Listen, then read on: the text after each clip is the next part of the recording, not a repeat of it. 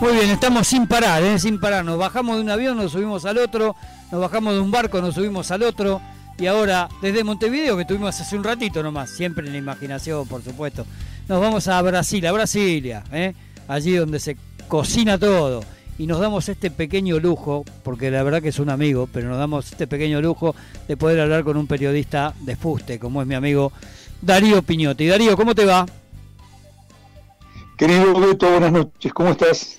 Acá estamos en una tarde calurosa en Buenos Aires, este, acercándose al fin de año, con muchas noticias, con los casos de COVID subiendo lamentablemente, como te habrás enterado. Pero bueno, lo que te llamamos es para preguntarte cómo están las cosas políticas allí por Brasil, que siempre da noticias, que siempre da algo para poder comentar, ¿no?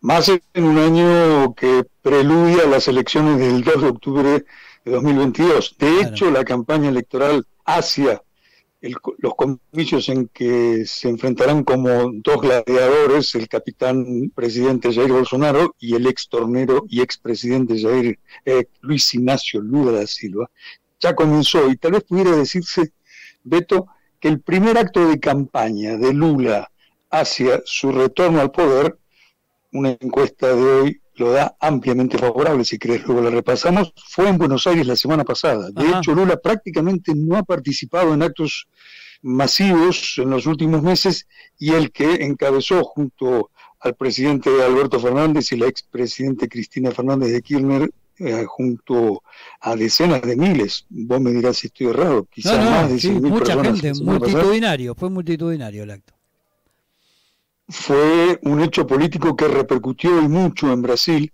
donde no suelen dar mayor, mayor tránsito a las noticias argentinas, pero esta tuvo tal volumen que, por cierto, impactó aquí ver cómo un líder, un político brasileño es vivado por tamaña cantidad de gente en Argentina. Y esto indudablemente causó la irritación del habitualmente iracundo Bolsonaro, que debido a ello, según trascendidos que corrieron acá en Brasilia, decidió suspender la reunión del Mercosur que debía realizarse mañana, suspender la reunión del Mercosur en la que iba a verse por primera vez con Alberto Fernández, reunión del Mercosur que ya no será presencial porque Bolsonaro no quiere ni acercarse a Alberto Fernández luego del acto de la semana pasada y será virtual como otras. Sí, sí, eh, pareciera como el chico que se enojó porque, no sé, lo miró mal el amiguito y no hace la reunión. Pero bueno, qué sé yo. Eh, vos que vivís ahí estás más acostumbrado a estas cosas de, de, este iracundo, como bien lo llamás, Jair Bolsonaro, que entre otras cosas, viste que yo te comentaba que acá los casos vienen subiendo, entre otras cosas eh, se, opone a, esta cosa del, pase sanitario que está reclamando un, sector de la justicia de Brasil, ¿no? Porque él dice, yo no me vacuné, ¿cómo hago para salir y entrar? Algo así, ¿no? Dijo algo así, dijo el presidente. Exactamente, fue eso. Se comporta como si fuese un rey que no tiene sucesión y cuya voluntad personal es voluntad de Estado. Él dijo, si yo no me vacuné, y así lo dijo, si yo no me vacuné, ¿Cómo voy a exigir que extranjeros presenten el certificado de vacunación cuando no distingue entre su decisión privada, hasta íntima, y una decisión de Estado? En rigor, lo que Bolsonaro pretende es convertir a Brasil, desde hace casi tres años, una ciudad olvidada en el mundo. Bolsonaro prácticamente no ha recibido a jefes de Estado, convertir a Brasil en la nueva meca de los negacionistas del mundo, es decir, un, destino turístico muy visitado por extranjeros que lo sería más si aquí no se pidiera certificado de vacunación. Es decir, llamar a los negacionistas norteamericanos, italianos, españoles, que los hay muchos, para que pasen la Navidad, el Año Nuevo, el Carnaval aquí y sin vacuna. Para eh, desgracia de Bolsonaro y fortuna de la civilización, la Suprema Corte de Brasil, el Supremo Tribunal Federal de aquí de Brasilia, hace menos de dos horas acaba de votar en reunión plenaria que el certificado de vacunación o el pasaporte de vacunación deberá ser presentado por los extranjeros cuando lleguen a Brasil.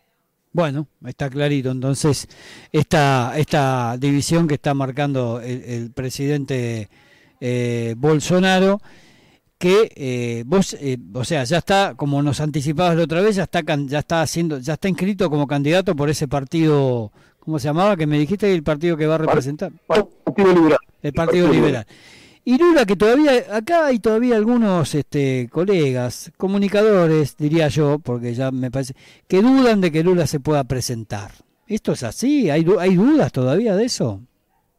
Las dudas prácticamente no existen. Es cierto que hasta hace dos meses Lula eh, insinuaba que la decisión no era definitiva. En términos legales, las candidaturas se presentarán solo a final del primer semestre del año que viene, por lo cual ninguno de los que ya son candidatos de hecho, como Bolsonaro o Lula, todavía lo son de derecho, porque la justicia electoral establece esos plazos. Pero que Lula va a ser candidato es algo que, sin pretender asumir el, lugar de astrólogos ni de videntes, te diría que está en un 90% garantizado y la de Bolsonaro en un 120% garantizado. Bolsonaro desde el 1 de enero del 2019, cuando asumió, inició su campaña electoral hacia los comicios del 2022. Y en ese marco Lula está, sigue tejiendo lo que vos nos habías adelantado hace algunas semanas atrás, sigue tejiendo alianzas, sigue tejiendo, buscando con, con otros sectores la posibilidad de una alianza como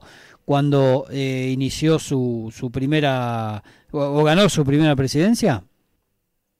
Exacto, como ocurrió en 2002 cuando la fórmula fue algo así como la alianza Trabajo Capital, Lula, ex mecánico, y José Alencar, un poderoso, un millonario, un poderoso empresario del sector textil de la provincia de Minas Gerais, fueron la fórmula vencedora en los comicios de aquel año y la fórmula reelecta en 2006, reelecta con un, amplio margen Me acuerdo, eh, claro, frente al segundo que como sabés muy bien, en 2006 Lula venció al candidato del Partido de la Socialdemocracia Brasileña, Geraldo Alckmin, Partido de la Socialdemocracia Brasileña. ¿Por qué lo subrayo? Porque precisamente hoy Geraldo Alckmin, quien enfrentó a Lula en 2006, acaba de renunciar, entregar su ficha de afiliación de desafiliarse a ese partido, el partido del expresidente Fernando Enrique Cardoso. El PSDB, el famoso PSDB, ¿no? Exactamente, el PSDB. Gerardo Alckmin, uno de los fundadores del PSDB junto a Cardoso y a otras figuras muy importantes de la historia política reciente de Brasil, José Serra, por ejemplo, quien también fue candidato a la presidencia, renunció al partido. Una noticia de peso, es como si Alberto Fernández renunciara al peronismo, por encontrar una comparación cercana, por, supuesto menos importante porque Alckmin nunca fue presidente, pero fue cuatro veces gobernador de San Pablo por ese estado y fundador de ese partido. Al renunciar Alckmin, la posibilidad, y aquí sí respondo al comentario tuyo de hace dos minutos, de que Alckmin, conservador, sea el vice de Lula, se robustece. Es decir, por lo pronto, era una posibilidad ya hace más de dos meses. Tuvieron un encuentro ellos hace ese tiempo, luego tuvieron otro muy reservado, pero que se filtró a la prensa, y la salida de Alckmin está en los diarios de hoy a la noche. Si revisás Globo, revisás Folia, vas a encontrar la noticia. Alckmin renuncia al PSDB y este es por lo menos un paso más que lo aproxima Lula, quien hoy por la mañana en una entrevista dijo que su intención es hacer una candidatura con alguien de centro. Comentarios y decisiones que parecen confluir hacia esta fórmula. Claro que, y aquí hay que ser muy ponderado, muy cauteloso, todavía para que esto ocurra deberán haber muchas negociaciones y además el acuerdo de los partidos que formarán la alianza que secundará Lula, que según una encuesta de una de las consultoras más serias, en Brasil hay varias agencias de opinión pública, muchas poco creíbles, otras directamente en alquiler, pero una de las series se llama IPEC, que es la que en su momento fue IVOPE, y en esa consulta publicada anoche, Lula tiene el 48% de intenciones de voto contra el 21% de Bolsonaro. Bueno, todo un dato a tener en cuenta, si bien falta mucho, si bien faltan muchas negociaciones, como bien decís Darío, y mucha agua que deberá correr bajo los puentes, digo, me parece un dato de mucha importancia, porque además, vale la pena decirlo, y recalcarlo, vos lo habías adelantado acá con nosotros, hablando de que Lula estaba buscando eh, aliados como para presentarse y los estaba buscando en el centro derecha. De hecho, bueno, esto de acercarse, o que mejor dicho, el, uno de los fundadores del PCDB este, haya roto su ficha de afiliación, abre esta posibilidad. Así que nada, está todo para, para ver, todo para analizar. Este, y te digo, en el programa de hoy anduvimos por Chile, que tiene elecciones el próximo, el próximo domingo, con dos candidatos bien, bien polarizados. ¿eh? Eh, nos contaba nuestro colega eh, Alfredito Folonier. Después tuvimos en el Uruguay, donde nos contaba Diego Pérez Figueroa que, la alianza gobernante empieza a resquebrajarse porque ya el, partido Cabildo Abierto, el partido militar, como se llama en Uruguay, habría retirado, eh, se había retirado del apoyo a, Luis Lacalle Pou. Y ahora con lo que vos contás de Brasil, bueno, todo un panorama que se abre en la región importante lo que tiene que ver en lo electoral, que va a ser en breve, Chile este año, y Brasil el año que viene, y Uruguay el 2024, y la Argentina, por supuesto, también ahí cerquita, ¿no? Realidades electorales que, como bien decís, Beto, se mezclan unas con otras, porque obviamente si la ultraderecha de Katz venciera el domingo en Chile, este sería un triunfo para Bolsonaro. Katz es un bolsonarista de la primera hora y una derrota no solo del progresismo, sino de la democracia. Por tanto, estamos en años muy sensibles para el proceso democrático y en algunos casos, tal vez en Brasil, para la preservación de la democracia o una deriva hacia un gobierno completamente autoritario porque tengamos en cuenta una victoria de Bolsonaro que no hay que descartarla, sí que llevaría a Brasil a un régimen muy parecido al de una dictadura. Sí, sin ninguna duda, porque esto lo viene, lo viene, lo viene marcando con solo leerlo, verlo y, y, analizando las acciones que tomas. Darío, un lujo realmente tenerte, te repito, agradecido como siempre. Y bueno, seguiremos en contacto la semana que viene, último programa del año del Frasquito, así que por ahí nos despedimos a la distancia con un brindis de, por ahí nos mandás una, una caipiriña, algo así, brindamos para esta hora, ¿no? Porque después podemos brindar con un champancito. Pero bueno, nada, abrazo grande, Darío, y lo mejor para vos. Un abrazo.